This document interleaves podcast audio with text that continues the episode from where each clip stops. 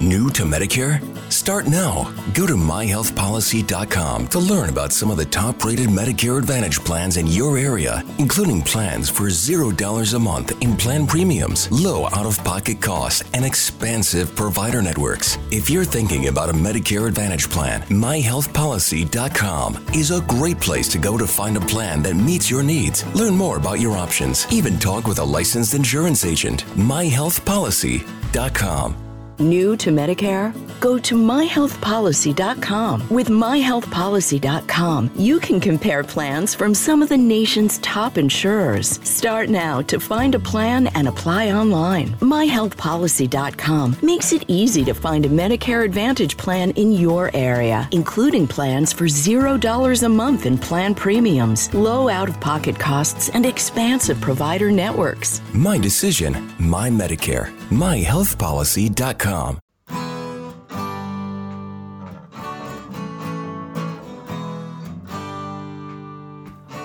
Bem-vindo a mais um podcast do Senhor Tanquinho. Eu sou o Guilherme. E eu sou o Rony. E aqui a nossa missão é deixar você no controle do seu corpo. Olá, Tanquinho! Olá, Tanquinha! Bem-vindos a mais um episódio do nosso podcast. E dessa vez a gente tem como convidado o Caio Flori, que é um autor, né, Caio? Tudo bom com você? Isso aí, pessoal. Tudo ótimo. O Caio é autor do blog Primal Brasil e também de dois livros publicados já. O primeiro é sobre a dieta dos nossos ancestrais e o segundo agora é sobre low carb. E aí, Caio, qual que é a diferença dos livros? Qual que é o foco desse livro de low carb e para quem que ele é? Para quem que se destina? Por que que você escreveu esse livro? Oi, pessoal. Primeiramente, obrigado aí pelo convite de novo. Muito legal estar conversando com vocês. Novamente, né, que não é a primeira vez por sinal. E vamos lá. É, a dieta low carb é um pouco diferente da dieta dos nossos ancestrais, né? porque a dieta dos nossos ancestrais inclui muitos outros alimentos que não são necessariamente low carb, como tubérculos, frutas, essas coisas. Mas existem paralelos muito, muito bons entre essas duas dietas. E como a dieta low carb cresceu muito ultimamente, né? Tem tanta gente falando sobre ela atualmente, desde 2014 para cá, acho que subiu exponencialmente as, as buscas no Google. E, e as pessoas estão compreendendo melhor, elas estão entendendo, mas ao mesmo tempo tem muita gente falando besteira, né? Então é importante a gente estar tá aqui é, com esse livro que eu publiquei para estar tá esclarecendo mais, ajudando o público a entender o que realmente é low carb. Certo, certo. Então é um livro mais para iniciantes, para quem quer entender como que é low carb ou para quem já faz também? Ah, não, acho que serve para todo mundo, viu? Acho que é para iniciantes e para e para quem já está envolvido, porque ele é muito rico em informação. Tem a questão histórica do colesterol, tem a questão de da história da low carb um pouco e dos ensaios clínicos, dos estudos, né? É, muitos estudos comparando a dieta low carb com a dieta baixa em carboidratos. Então, assim, é um trabalho muito bem elaborado, que depois eu vou passar o link aí para vocês, para vocês estarem divulgando melhor. E com certeza serve para todo mundo, para todos os todo mundo, inclusive quem não segue a low carb, inclusive quem segue a, a paleo um pouco mais liberal em carboidratos, né? Mas eu pessoalmente, falando um pouco da minha história, eu adaptei, modifiquei a minha abordagem ao longo dos últimos anos, mais especificamente nos últimos dois anos, né? Eu só para ter um, um, um, contexto pessoal da minha história, eu sigo a low carb e a paleo já faz uns oito anos, mas assim uma dieta paleo low carb mais liberal, assim, com um pouco mais de carboidrato, eu diria que 100, 120 gramas de carboidrato por dia, porque eu também sempre fui um atleta, né? Sempre fiz esporte toda hora, então é um pouco mais, mais tolerância de carboidrato, muita facilidade de manter um, um percentual de gordura corporal baixo. Então, nos últimos dois anos, eu comecei a seguir a low carb mais restrita, porém com ciclos de cetose nutricional. Mas foi só quando eu li o livro do Keto Reset Diet, do Mark Sisson, vocês conhecem esse livro? Uhum. Sim.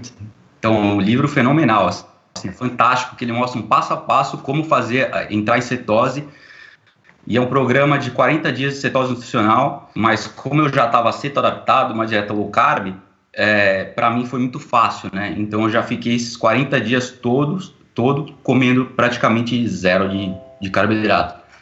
Então eu fui muito além do que eu costumava ir, atingindo o estado máximo de cetoadaptação, assim, de um modo que realmente foi novo para mim. em primeiro lugar, como eu havia dito, eu nunca fiquei mais de 40, eu nunca fiquei 40 dias seguidos de cetose. Assim, muito disciplinado, mas ao mesmo tempo, eu digo para vocês, muito fácil, muito, muito fácil mesmo, porque uma vez que, vocês sabem, sabe, uma vez que você começa low carb, você exclui os alimentos ricos em carboidrato, já fica tudo automático, né? E os hormônios da fome, da saciedade, eles tomam conta da situação. Então você não precisa ficar é, é, se controlando muito, assim, a não ser que aconteça alguma coisa que deixou estressado, você alguma notícia ruim que você acaba descontando na comida. Mas assim, é, a dieta faz de tudo para você sentir saciedade.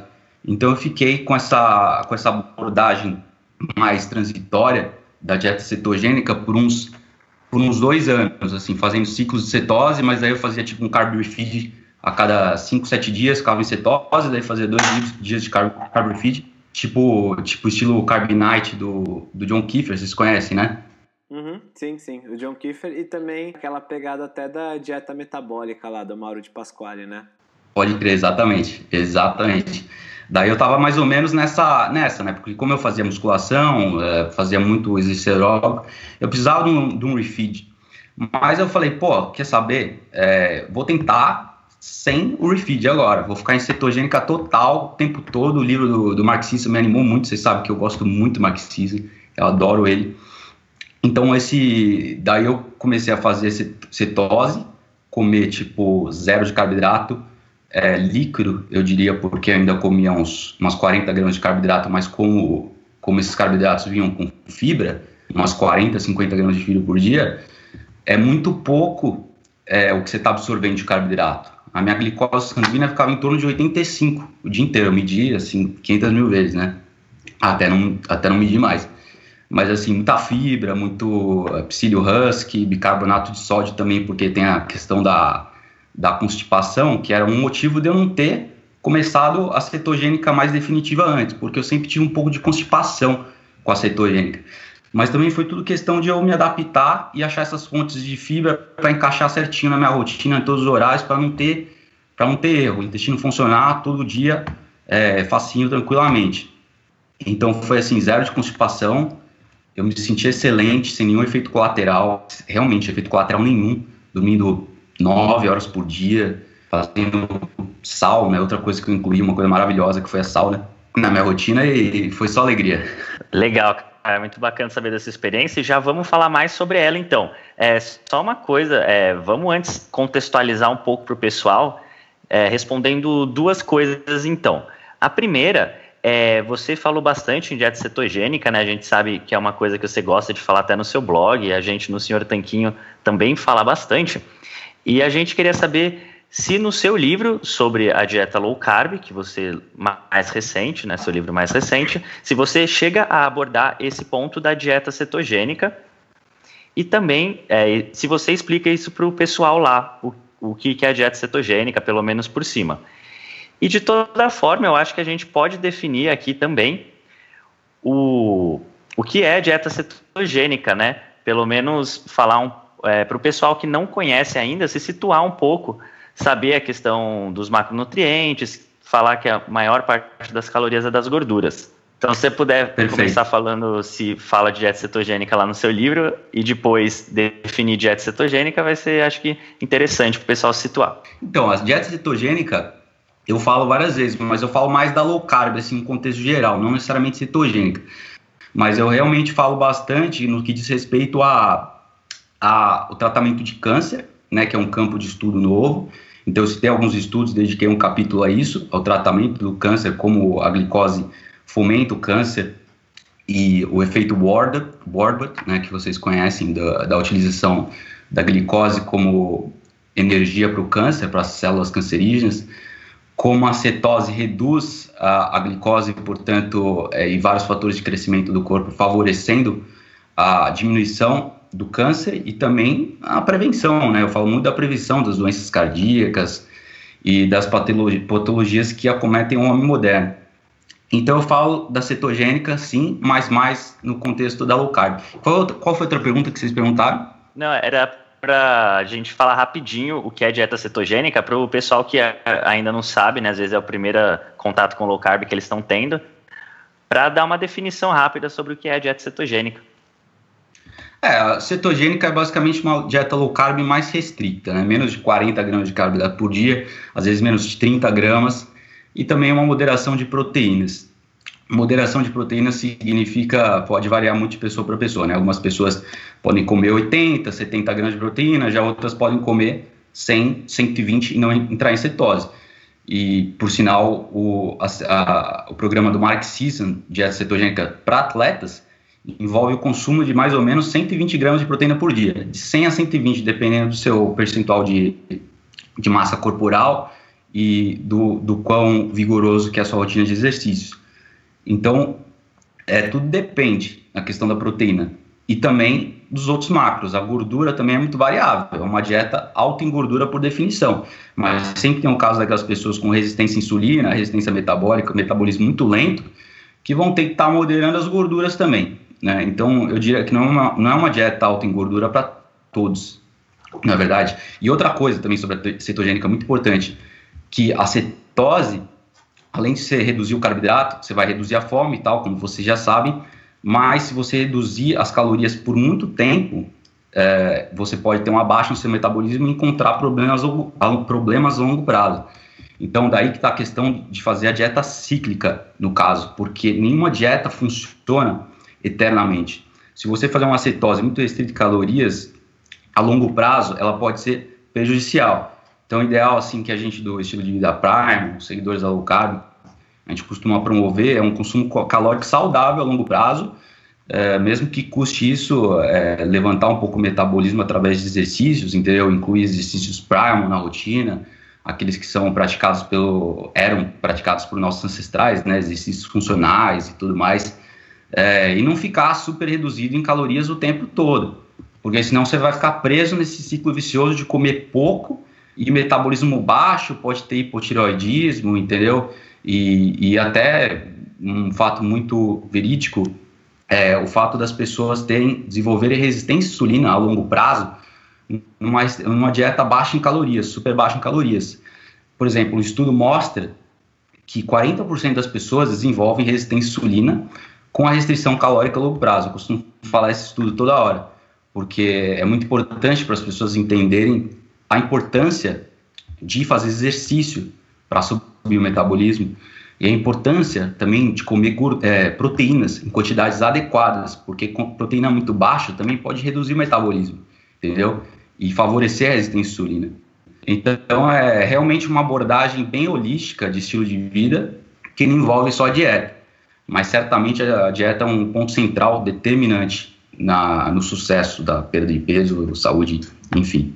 Nessa pergunta da resistência à insulina, que as pessoas desenvolvem a longo prazo com uma restrição calórica, esse é o mesmo tipo de resistência à insulina que elas desenvolvem por ter, por exemplo, a glicose no sangue cronicamente elevada ou é diferente? É um tipo é, outra manifestação desse mesmo fenômeno? É, é um pouco diferente, porque é uma, é uma adaptação fisiológica, e por sinal, 40% das pessoas que, que têm resistência à insulina também tem hipotiroidismo, né? Então está muito relacionado. Isso mostra o seguinte: mostra que a resistência à insulina vem também através da, da, do consumo de calorias muito baixo, né? Vocês sabem que hipo, o hipotiroidismo pode ser decorrente do, de distúrbios metabólicos, do excesso de comida, né, excesso de glicose, é, resistência insulina, síndrome metabólica e tal.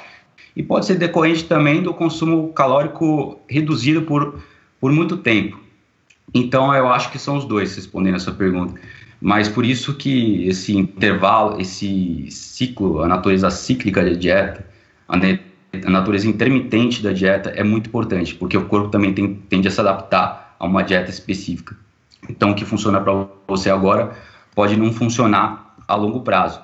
Não, perfeito. É, é, realmente a gente não pode ficar comendo cada vez menos, isso vai levar a uma adaptação, a uma desaceleração do metabolismo, né?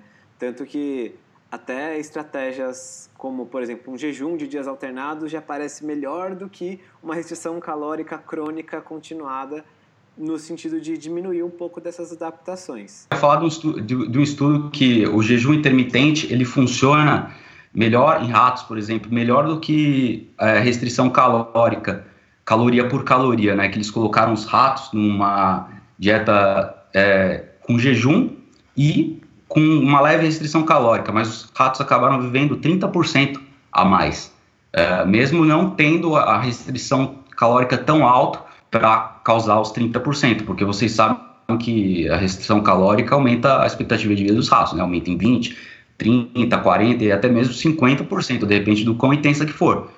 Mas em humanos isso tem sérias consequências, né? Tem, pode ter problema no pulmão, problema na, na enzima AMPK e várias vias metabólicas podem e, e, e, o corpo pode ficar fraco a longo prazo, resumindo, para não, não falar muito sobre essa questão específica. Então, é, os ratos eles conseguem ter uma expectativa de vida maior, mesmo sem restringir tantas calorias, contanto que eles façam jejum. É isso que eu ia falar, acho muito interessante isso tudo. É, é bem bacana mesmo. Sei que estudo está falando e foi legal pontuar. E voltando para a cetogênica, ela, você mencionou da cíclica e tal, que é uma abordagem usada às vezes até por quem deseja aumentar a massa magra, por exemplo, quem tem treinos mais intensos na academia comparado com a cetogênica continuada. E como que funciona essa cetogênica cíclica? Que tipo de, de assim, diretrizes, né, guidelines a pessoas que estão ouvindo a gente tem que ter na cabeça para entender o que é uma cetogênica cíclica? como que é o refeed, como que é a semana, para quem é, para quem não é. Se puder falar um pouquinho disso, acho que vai é, ajudar bastante gente que está ouvindo a gente agora. É, a citose, ela aumenta a expectativa de vida em ratos, ela tem uma série de benefícios. Antes de questão, a questão é, do ganho de massa magra, ela tem uma série de benefícios, né, que eu acho que é, é, é, é mais importante até do ganho de massa, massa, massa magra em si. Mas, a princípio, para o ganho de massa magra, ela funciona bem, contanto que você tenha proteínas o suficiente, porque você otimiza o anabolismo, a síntese de proteína, com o quê? Mais ou menos 1,5 gramas de proteína por quilograma de peso corporal. Então, digamos que você é, pese 70 quilos, você otimiza isso com 105 gramas de proteína por dia mais ou menos. A não ser que você seja muito marombado, que você esteja com, esteja com um treino muito sinistro na academia, que você precisa, é, que você está crescendo muito, daí talvez você precise mais de 1,5 de gramas proteína, mas a princípio é isso que você precisa. Mas, no entanto, tem aquelas pessoas que são os hard gainers, né? as pessoas que têm muita dificuldade de, de ganhar massa muscular e dificuldade de comer, inclusive. Então, eu diria que a cetogênica embora ela funcione muito bem para muita gente e com certeza funciona para o anabolismo se você fizer do jeito certo, consumindo proteína suficiente, tal. Se você aumentar para 2 gramas de proteína por quilograma de peso, com certeza você vai ganhar músculo, sem sombra de dúvidas. Né? A questão tá como é que você vai comer tudo isso de proteína, se você vai conseguir adaptar isso na sua dieta, comendo tanta proteína assim. Eu, particularmente, não, não consigo. É, eu não gosto de comer proteína, tanta proteína assim, por isso que, inclusive, voltando lá para o começo da nossa conversa, eu voltei a comer carboidratos, né? Eu saí dos 40 dias de cetose porque eu estou aumentando meu treino. Então eu tinha estabilizado ele, fiquei na academia por fazendo praticamente seis dias na semana. É um treino de 35, 40 minutos, né? Não vou entrar em detalhes. Mas agora eu estou fazendo mais. Eu estou fazendo uma hora de academia por dia e sete dias na semana, por enquanto. Né? Eu sei que é muito mais, estou fazendo um treino aí A, B, C e D, tenho mais de quatro dias para descansar entre um grupo muscular e o outro, então eu acho que está bom por enquanto. Mas, para sustentar essa demanda aí dos músculos, eu aumentei os carboidratos também, entendeu? Porque eu acho mais fácil do que comer uh, 150, 200 gramas de proteína por dia. Mas é possível conseguir através das proteínas apenas. É, entra uma questão bem bacana que é a preferência de cada pessoa, né? Você preferiu aumentar os carboidratos, tem gente que gosta mais de comer proteína. É legal a dieta low carb porque ela permite várias configurações. Tem gente que gosta mais de comer bastante gordura, tem gente que gosta de comer três vezes ao dia, gente que gosta de comer uma só. Eu acho muito legal essa experiência pessoal de cada um, de como cada um adapta para funcionar melhor para sua própria realidade. Uhum.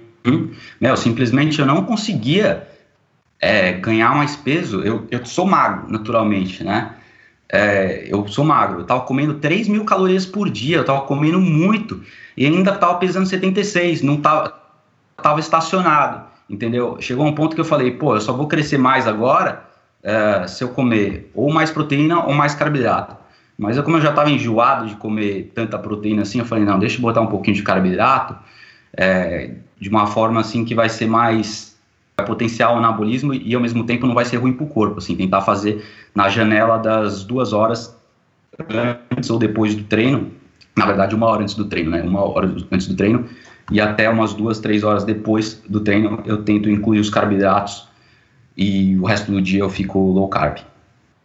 E por que que você escolheu esse horário ao redor do treino para ingerir os carboidratos? Você pode explicar para quem está ouvindo a gente agora? Pô, eu acho que eu, eu treino antes do eu antes eu treino antes do almoço, certo? Então eu tô almoçando uma, uma e meia da tarde e treino antes. É o horário que eu tenho mais vontade de treinar, porque de manhã eu gosto de acordar e tipo ir ler, estudar e trabalhar. Eu não gosto de fazer exercício de manhã. Eu já perdi esse hábito de, de caminhar de manhã, sabe? Então eu deixei para o almoço e para antes do almoço e no almoço eu já aproveito como que tem aqui em casa, né? Tô na casa dos meus pais e tem feijão, tem, tem arroz, tem batata, enfim, o que tiver eu como. Uh, e nem estou preocupado muito com a quantidade, né? Se você for ver a minha glicose sanguínea do, do, do, medidor de glicose, quando eu faço academia e como carboidrato depois, minha glicose não passa de 100, entendeu? Mesmo comendo uma quantidade bem alta. Assim, esses carboidratos, claro que carboidratos de baixo índice glicêmico, eu não como pão, não como açúcar, nada, nada disso. No máximo um arroz branco, né, que é de mais alto índice glicêmico, mas beleza. Tá, tá sendo direcionado para o músculo porque tá nessa janela aí. Então eu acho que tá valendo assim, a glicose não está subindo muito, é, não está impactando o meu corpo metabolismo de maneira negativa. Se você está treinando, meu, tem que, tem que comer, não tem jeito. Isso é verdade, especialmente quem deseja hipertrofia muscular precisa comer mais calorias. E claro, né, toda essa questão dos carboidratos você consegue comer esses carboidratos e ficar bem porque você não tem resistência à insulina, porque você treina pesado, porque você tem baixa gordura corporal já há tempos. Então, para quem está ouvindo a gente está começando agora e está começando com uma caminhada de 15 minutos, não quer dizer que você tem que chegar em casa e comer um prato de arroz com feijão, porque talvez provavelmente isso não é a melhor estratégia para sua perda de peso, né, Caio? Exato, cara. É, contexto é tudo na nutrição. Eu repito isso toda hora. Contexto é tudo na nutrição. O que funciona para uma pessoa não funciona para outra. Mas uma curiosidade é que a minha glicose sanguínea, mesmo com esse, esse consumo mais alto de carboidratos, que ainda é baixo, vai, ainda é umas 100, 130 gramas de carboidrato por dia, que eu estou comendo agora, minha glicose sanguínea é 5.0, meu hemoglobina glicada, 5.0, é super baixa. E ela fica por volta de 85, 90 o dia todo. À noite também está por volta de 85. Então, assim, super baixo. A insulina, talvez não tão baixa assim agora, como antes, mas historicamente também sempre foi, foi baixa. E a questão da, da cetogênica, né, eu acho que a gente já falou bastante né, da cetogênica com, no que diz respeito ao ganho de massa muscular, porque ela, a síntese de aminoácidos é mais importante do que a insulina para ganho de massa magra. Pelo menos isso é o que os pesquisadores estão dizendo mais recentemente, que você não precisa comer carboidratos, né? Mas por outro lado, eu me deparei aí com alguns estudos que mostram que a, a dieta, uma dieta vai com 200 gramas de carboidrato já gera algum benefício maior do que uma dieta low carb para hipertrofia. Então eu, eu, vi assim alguns estudos com resultados é, com conflito de resultados, né? Mas a diferença não foi muito grande, foi estatisticamente significante, mas não foi enorme, assim, foi uma diferença de 12% de hipertrofia no grupo que comeu 200 gramas de carboidrato versus o grupo low carb. E também é claro que tem que levar em consideração a questão da cetoadaptação, que isso eu acho não foi abordado no estudo. Então, certamente as pessoas não vão ter desempenho atlético tão bom quando elas não estão adaptadas à queima de gordura, que é um processo aí que leva semanas na low carb, pelo menos. Perfeito, Caio. Então, voltando ao, ao ponto da cetogênica cíclica e do seu experimento, você Uh, vamos explicar ao pessoal primeiro o que é cetogênica cíclica, né? Como que ela funciona e depois uh, a gente queria saber quais foram os seus resultados durante esse experimento. Se houve ganho de massa magra, ganho de performance, se piorou, enfim, o que aconteceu com você depois dos 40 dias. Não, maravilha. O que aconteceu é que a minha performance continuou igual. Então eu estava fazendo academia, não era assim uma rotina tremenda de exercícios, né? Era um, uma rotina de 40 minutos, como eu havia dito, 35 minutos na academia e estava fazendo exercícios aeróbicos duas vezes na semana. Então eu estava e quem me conhece sabe que eu entro na água e não fico menos de três horas. Tipo, eu fico lá até o limite sempre. Então eu fazia muito exercício aeróbico e ah, mas por sinal isso foi a vida inteira. A vida inteira eu surfo, pego onda e já peguei muita onda em cetose já há anos, há uns oito anos já que eu venho experimentando com a cetose. Então nenhuma novidade aí, nenhuma novidade aí. Mas, assim, no que diz respeito aos meus exames, eu sempre meço, né? Tipo, meus hormônios, tireoide, babá, é, colesterol total, frações, etc, etc. Colesterol, o LDL subiu um pouco, né? Porque como eu estava comendo 3 mil calorias, eu subi meu consumo calórico para compensar a falta de carboidratos. Então eu subi mais gordura, aumentou um pouco meu LDL, mas isso não significa que seja ruim triglicérides continuou igual, continuou lá a faixa de 45, 50, né? É, miligramas por decilitro. Que mais? É, o sistema imune, tudo, o hemograma, tudo normal. Uh, tireoide também, deu uma baixada na tireoide, mas assim, nada, não chegou a ser é, hipotireoidismo subclínico nem nada disso, só deu uma baixada. Contagem dos glóbulos vermelhos reduziu um pouquinho, mas também dentro da faixa de referência. E, e é, e uma coisa comum que acontece quando você faz jejum e cetose por tempo, e aliás, eu fiz a cetose, fiz com jejum de 15, 16 horas por dia, né? Eu também fui além disso aí, estágio de adaptação máxima que o Marxismo fala no, no livro dele. Eu comecei a treinar em jejum, é, meio-dia, sem comer nada, já 15, 16 horas de jejum. Não era todos os dias, mas o jejum eu estava fazendo todo dia. Eu fiz todo dia jejum por 40 dias. Foi, foi ótimo. E agora, como eu estou voltando a ganhar um treino mais forte, assim, mais pesado, então eu não estou fazendo 16 horas de jejum por dia, eu estou fazendo 14 só. Porque senão eu não consigo compensar o que eu não comi depois, entendeu? Então eu preciso fazer um pouco menos de jejum. Eu pretendo voltar a fazer o jejum de 18 horas, 20 horas, uma vez na semana e manter essas 14 horas de intervalo diariamente, que não é nem jejum, né? Intervalo restrito de alimentação que eles chamam. Eu posso falar da cetogênica dos ratos, porque eu me deparei com uma meia dúzia de estudos da cetogênica com ratos, isso aí me estimulou muito também a ter começado a cetogênica, né? Muito, li muitos livros sobre cetose, muitos estudos, e me empolguei muito. Sempre fui fascinado pela cetose, mas fiquei mais fascinado ainda e tem a Megan, Megan Roberts, que eu escutei o podcast dela, depois eu li os estudos que ela, que ela conduziu. A Megan Roberts, ela conduziu é, experimentos com ratos na dieta cetogênica, que eles viveram simplesmente 14% a mais, né, que é o equivalente a 10 anos é, do ser humano com a dieta cetogênica. Muito incrível esse estudo, que também é compatível com outros estudos também. É, falando sobre a cetogênica cíclica, a cetogênica cíclica, depois eles fizeram um estudo, para ver se já ia ser o suficiente, né, se não precisava ficar em cetose o tempo todo, e também bateu a marca de 14% maior expectativa de vida. Então é muito interessante isso. Ah, e outro fato interessante demais é a questão do câncer, né, porque câncer representa, do ser humano moderno, é um terço das mortes.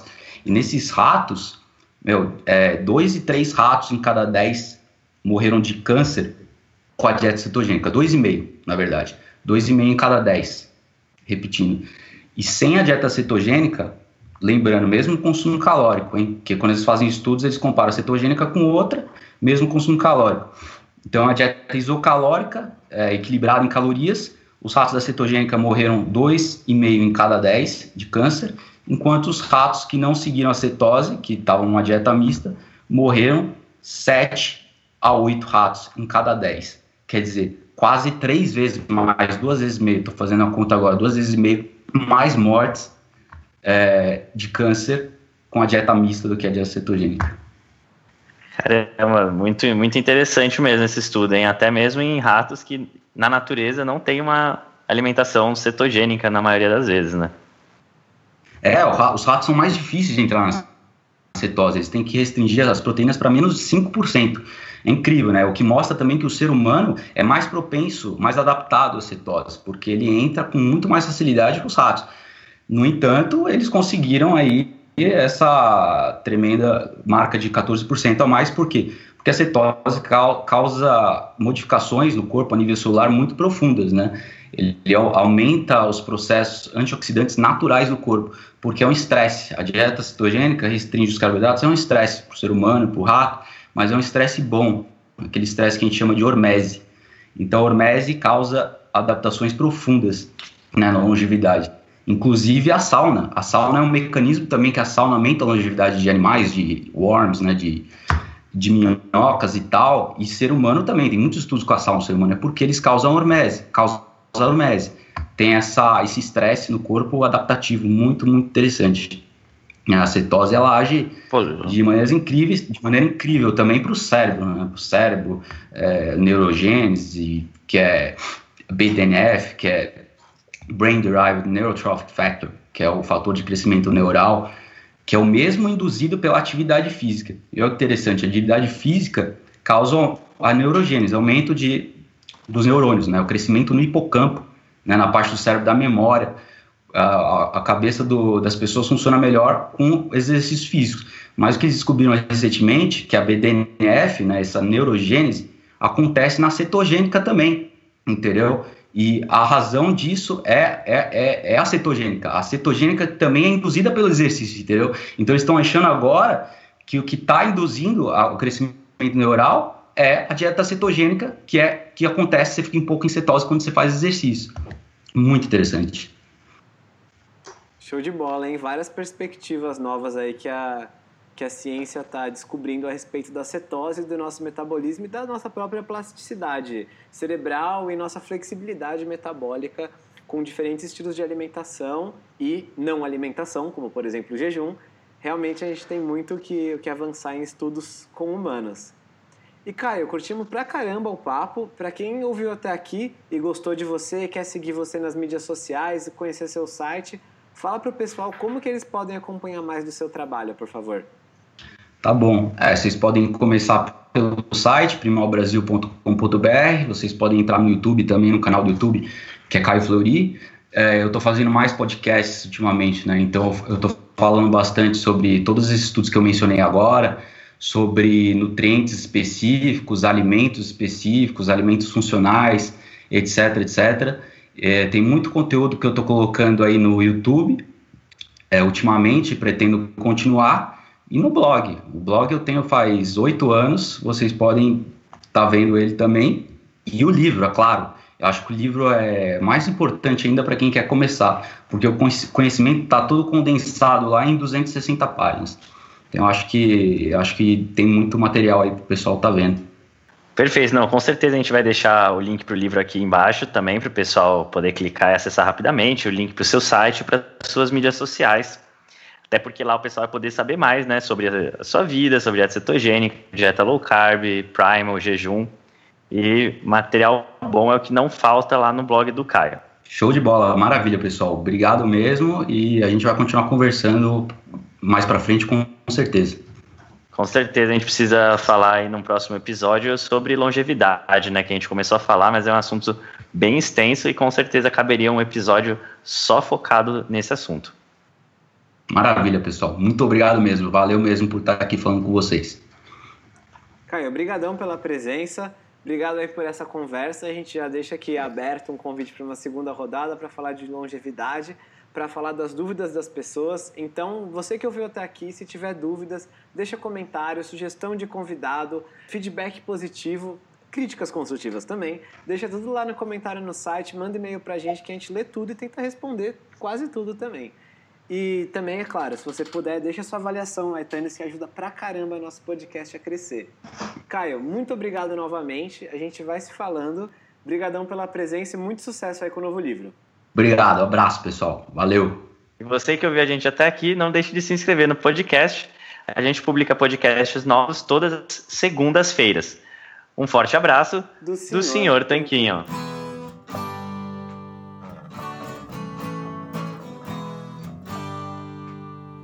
Você acabou de ouvir mais um episódio do podcast do Senhor Tanquinho. Não deixe de se inscrever para não perder nenhum episódio com os maiores especialistas para a sua saúde. Total Wine and More announces points with a purpose. Now through September 13th, collect five times points on wines and spirits. Points earned equals a matching donation to local charities, up to $2 million in total. Shop with us today or visit TotalWine.com. Terms and conditions apply. If you have an unpaid debt to the IRS that you can't pay, please hear this special notice. Specially approved IRS relief programs designed to aid delinquent taxpayers are now in effect that can significantly improve your financial situation. Depending on your circumstances, you may qualify to have your tax problem resolved in your favor and may even have your back taxes reduced by thousands or eliminated entirely. A relief hotline has been established by Community Tax for you to call and see if you qualify at 800 305 6762. If you owe the IRS back taxes that you can't afford to pay, don't let the IRS trick you into thinking you have no way out. Our highly accredited tax professionals will let you know what you qualify for and how much you can save. We may be able to stop all liens, garnishments, levies, and save you thousands. Call and see if you qualify for this taxpayer relief at 800 305 6762. That's 800 305 6762.